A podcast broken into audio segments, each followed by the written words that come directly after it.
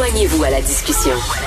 Appelez ou textez le 187 Cube Radio 1877 827 2346. Alors, euh, on va parler maintenant de politique municipale. Après de nombreux débats, l'administration de Valérie Plante a enfin cédé à voter pour la motion demandant un conseil montréalais de la langue française. Nous allons en parler avec euh, M. Adrien Parizeau, conseiller de ville du district de Saint-Sulpice et candidat pour Ensemble Montréal, ça c'est le parti de Denis Coderre, aux élections de 2021. Bonjour, M. Parizeau. Bonjour, M. Martineau. Euh, ça a pris beaucoup de débats pour convaincre Mme Plante? Ben écoutez, euh, oui, ça a pris beaucoup de débats. Ça, a quand même été. Euh, ils nous ont fait énormément d'amendements lors du dépôt de la motion. Mais je vous dirais que le, premier débat a été le fait qu'il y a 18 000 signataires qui ont signé une pétition depuis septembre dernier. Euh, donc, euh, ce débat-là c'est perdure depuis septembre dernier, puis il a fallu une motion de l'opposition officielle pour qu'il puisse, pour qu'on puisse aller de l'avant avec la création d'un conseil. Et concrètement, ça serait, ça serait quoi la création d'un conseil? Qu'est-ce que ça donnerait? Qu'est-ce que ça mange, que ça mange en hiver, comme on dit? Oui. Et ça, je pense que c'est la, chose la plus importante. Il faut comprendre qu'à la Ville de Montréal, il y a trois conseils consultatifs qui existent déjà en ce moment. Donc, on crée un quatrième conseil consultatif sur le dossier de la langue française. Il y a le dossier en ce moment de la jeunesse, des femmes, de la condition féminine et de, l'interculturel. Puis donc, on rajoute un conseil pour la langue française qui va pouvoir faire des avis euh, pour donner aux élus, dans le fond, des avis sur euh, le déclin, sur comment est-ce qu'on pourrait bonifier l'offre pour euh, les communautés culturelles, par exemple, sur, pour les nouveaux arrivants. Puis donc, c'est un conseil qui va pouvoir consulter la population sur comment est-ce qu'ils voient le français, comment est-ce qu'ils voient la place du français.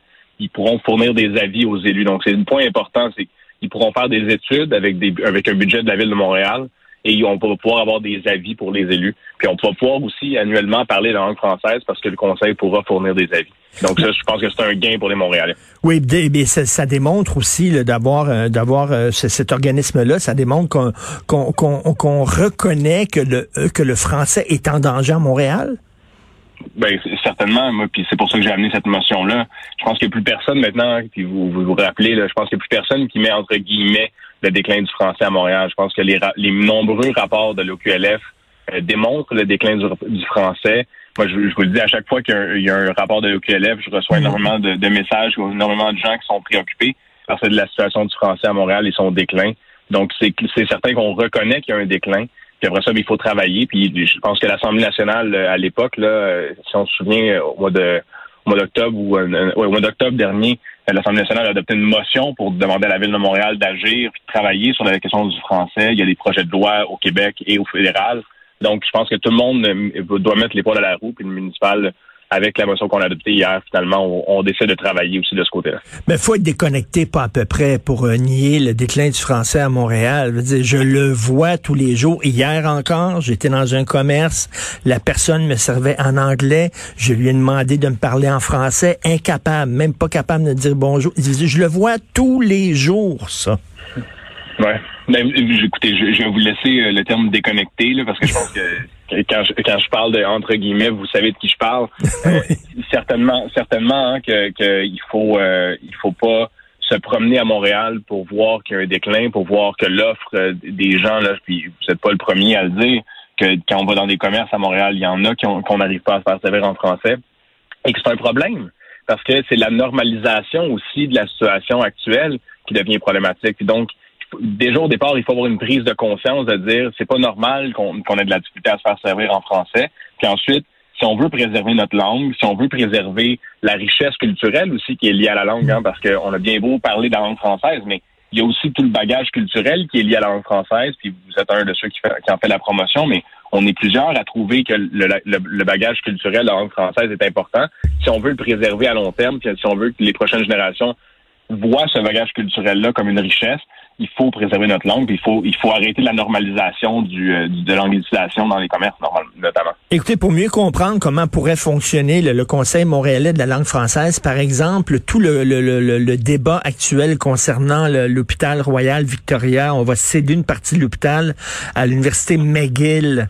Euh, est-ce que ça pourrait justement ça, interpeller un, un organisme comme le Conseil montréalais de la langue française? D'abord, il faut comprendre que dans la structure administrative, le, conseil va être souverain. Il va pouvoir décider de, de quel avis ils veulent, sur lequel ils veulent travailler. Puis ensuite, mm. euh, oui, ça pourrait être quelque chose qui, serait, qui les interpelle, mais ça serait au conseil qui, qui va être nommé par le conseil municipal. Mais euh, c'est eux qui vont choisir sur quel dossier ils veulent travailler, comment est-ce qu'ils veulent travailler. L'objectif, l'objectif, dans le fond, c'était de créer le conseil, c'était que l'administration plante finisse par dire oui, c'est une bonne idée, outre les signataires, la société civile, moi comme, euh, comme membre de l'opposition, mais d'autres membres de l'opposition également, M. Coder aussi, qui a pris position pour le Conseil langue française. Donc, à partir du moment où on fait le, premier pas de dire on va créer le conseil, après, ça sera à eux de, décider les avis euh, qui. C'est ça, c'est un, organisme indépendant. C'est un organisme indépendant. C'est ça va être eux à, décider. Ils vont conseiller, comme le nom l'indique, la, mairesse ou le maire de la ville, dépendant des résultats de, l'élection. Euh, est-ce que vous l'ensemble des conseillers de ville, l'ensemble des conseillers de ville, je, je, okay. que clair dans le fond, les avis sont déposés au conseil de ville et c'est l'ensemble des conseillers de ville qui sont conseillés par ces avis-là. Puis ensuite, il y a des il y a une réponse du comité exécutif de la ville et donc du cabinet de la mairesse ou du maire, puis ensuite, euh, là, les avis sont mis en place euh, par les services de la ville. Ben, moi, moi, je trouve que c'est une très bonne idée, mais en même temps, je pense que vous allez être d'accord avec moi, M. Parizeau, c'est à chaque Montréalais aussi de faire valoir ses droits. Hein? Hier, euh, euh, j'ai dit au gars, vous allez me parler en français, ça n'a pas de sens et tout ça. Et souvent, moi, je fais venir le gérant du commerce, puis je dis, comment ça se fait, vous avez embauché quelqu'un qui est un unilingue anglophone? Malheureusement, on est trop peu à le faire. Il faut le faire. C'est bien beau d'avoir des organismes comme ça, mais c'est aussi notre responsabilité à tous et chacun. Ben, c'est ce que je vous disais essentiellement, c'est qu'il faut une prise de conscience individuelle. Ça, c'est certain. Puis je pense que de plus en plus, les gens finissent par dire, ben, c'est pas normal. Puis c'est là où je vous disais la question de la normalisation, de l'anglicisation dans les commerces notamment, mais dans plein d'autres sphères de la société également. Là. Il y a plein d'autres endroits où la traduction euh, simultanée de l'anglais au français, euh, parce qu'il y a l'utilisation de l'anglais, se fait pas. Euh, on a vu aussi également dans des dans des, des conférences de presse, dans mm. des des grandes conférences internationales où moi j'ai eu la chance d'aller à l'international faire des conférences, ben je les ai fait en français ces conférences-là, même si j'étais à l'international. Et donc c'est là où tu te dis il faut arrêter de penser que c'est normal que l'anglais soit la, langue prédominante euh, à l'international, mais aussi qu'on arrête de, de, normaliser l'anglicisation à Montréal. Et j'ai toujours l'impression, moi, que pour Madame Valérie Plante, Montréal est une ville bilingue. Euh, pour euh, Denis Coderre, votre chef, pour Ensemble Montréal, est-ce que Montréal est une ville bilingue ou Montréal est une ville française, comme le dit d'ailleurs euh, sa charte? Hein? C'est écrit dans la charte. Montréal n'est pas une ville bilingue, elle est considérée dans sa charte comme une ville française. C'est le, le, le point numéro un de sa charte. Hum. je vais vous laisser le, bout sur Mme Plante, mais le bout sur M. Coder, je vous dirais que M. Coder, euh, on, peut bien voir que il a été élu libéral fédéral, tout le monde le sait, mais c'est un grand francophile. C'était un grand francophile même quand il était au Parti libéral du, Canada. C'est un grand francophile quand il était maire de Montréal. Moi, j'ai eu énormément de discussions avec lui sur l'enjeu du français. Puis on discutait notamment de, la place de, de Montréal à l'international dans la francophonie, dans la place des maires francophones.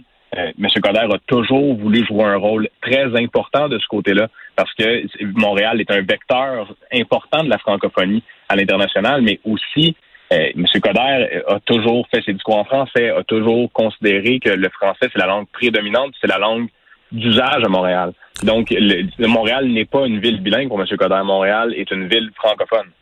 Et euh, j'ai croisé, j'ai croisé euh, Monsieur Coder euh, cette semaine. Je suis allé dans un vernissage d'une exposition dans le vieux Montréal. Il était là. Il avait l'air extrêmement confiant. Est-ce que je dirais pas, est-ce que ça sent la coupe, mais est-ce que ça sent la victoire, Monsieur Parizeau? Ben, écoutez, moi, je, je me, Monsieur Coder est très confiant. Mais M. Coder est, contrairement à 2017, où on le sait, là, il y a mm. eu quand même des enjeux de santé, il y a eu un certain nombre de choses. M. Coder euh, est un, on le voit là. Moi, je vous le dis, j'ai fait campagne avec lui en 2017, je refais campagne avec lui cette année. M. Coder est un homme qui, qui a décidé qu'on va travailler en équipe, on va présenter l'équipe, on va mettre de l'avant notre équipe. Donc, moi, je pense que c'est comme ça qu'on va convaincre les Montréalais avec des idées fortes, positives. C'est comme ça qu'on, je pense que c'est là où on voit le changement avec M. Coder. M. Coder est beaucoup plus positif avec des idées fortes pour convaincre les Montréalais. Puis l'équipe d'ensemble Montréal va pouvoir porter ces idées-là. Donc, je vous dirais, est-ce que ça sent la coupe? Le Canadien va gagner la coupe, je suis convaincu. je pense qu'on va, on va réussir, on va réussir à gagner l'élection, on va réussir à convaincre les Montréalais que c'est nous l'équipe euh, pour euh, relancer Montréal post-Covid. En tout cas, il y a de l'amour dans l'air parce qu'il me parlait de sa blonde en long et en large. De l'air est en amour. et euh, écoutez, le premier, je, une note justement personnelle, le 1er juin 2022, votre grand-père va avoir sa, sa statue devant l'Assemblée nationale. J'imagine que ça va être une grande source de fierté, ça, pour vous. Oui, ben à chaque fois qu'on rend hommage à mon grand-père, je vous dis que c'est une grande source de fierté. Moi, j'ai eu la chance. Euh, c'est pas tous les petits, c'est pas tous les petits enfants là qui sont proches de leurs grands-parents. Moi, j'ai eu la chance d'être extrêmement proche de lui. Euh, puis donc d'apprendre énormément également. Euh, donc à chaque fois qu'on lui rend hommage, peu importe comment, notamment, là, je pense que la, statue devant l'Assemblée nationale, c'est, un grand moment, mais également la, cette statue-là va être située devant la rue Jacques Parizeau. Ah oui. Donc à, Québec, là, une rue qui donne sur l'Assemblée nationale. Donc, je, suis très très fébrile et très fier qu'on puisse rendre hommage à mon grand-père, qui a, on le sait, hein, contribué euh, ben énormément au Québec. Euh, on pense à la caisse, mais on pense à plein d'autres organes euh, qui nous qui nous permettent aussi de dire que le Québec est une, une société importante dans le monde. Euh, donc, euh, je, suis très fier de ça. Oui, tout à fait. C'était tout un homme. Donc, monsieur va avoir sa statue. On espère qu'elle va lui ressembler parce que des fois, hein, les statues, les statues, c'est pas toujours des fois génial. Inquiétez-vous pas, inquiétez-vous pas. J'ai vu, j'ai vu une maquette, ça lui ressemble. OK, parfait. Merci beaucoup, monsieur Adrien euh, Parizeau, conseiller de ville du district de Saint-Sulpice. Merci. Merci beaucoup.